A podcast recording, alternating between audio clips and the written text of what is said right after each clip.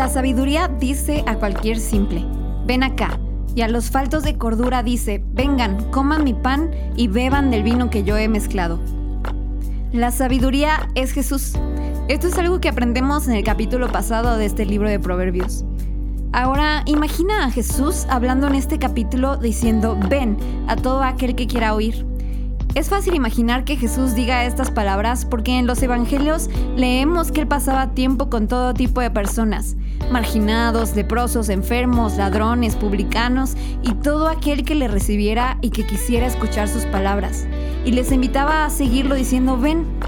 Y tenía tiempos de comunión con sus discípulos. La sabiduría tiene una voz y habla diciendo, ven acá.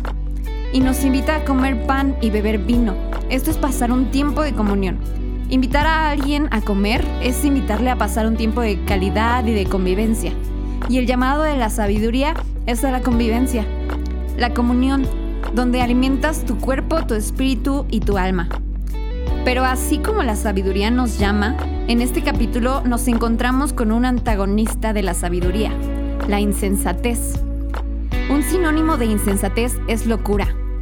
Esta contraparte está descrita como una mujer insensata que es alborotadora, simple e ignorante. El alboroto es alteración generalmente causada por un ruido de voces alto y confuso. Y es muy curioso porque esta insensatez hace algo muy parecido a lo que la sabiduría quiere hacer. En los lugares altos llama a los que pasan por el camino y que van derechos por el camino y les dice, ven acá, y también llama a los faltos de cordura, pero el propósito de esta mujer insensata que se describe es confundir y desviar a los que andan en caminos derechos. Y al igual que la sabiduría les invita a comer pan y tomar bebida. Pero estas cosas son robadas. Aguas robadas y pan que se come a escondidas.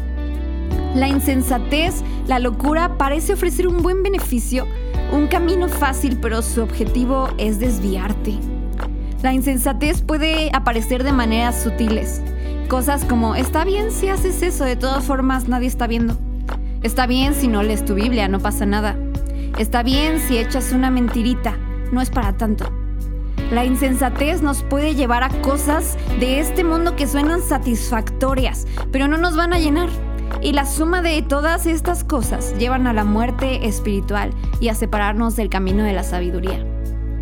Jesús, la sabiduría, nos invita a pasar un tiempo de comunión con Él, alimentarnos de Él, que es el pan de vida, y beber de su vino que representa la fuente, su espíritu. Y el resultado de esta comunión es dejar las simplezas, las cosas vanas de la vida que no aprovechan y encontrar la vida, la vida eterna y el camino de la inteligencia. Y la inteligencia es conocer al Santísimo, a Dios mismo. Jesús nos llama a tomar de Él y conocerlo. Y no hay cosa que nos pueda llenar como Él lo hace.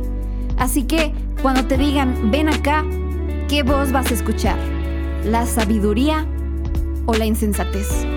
Jesús nos llama y está en ti poder acercarte hoy y tener un tiempo de comunión con Él.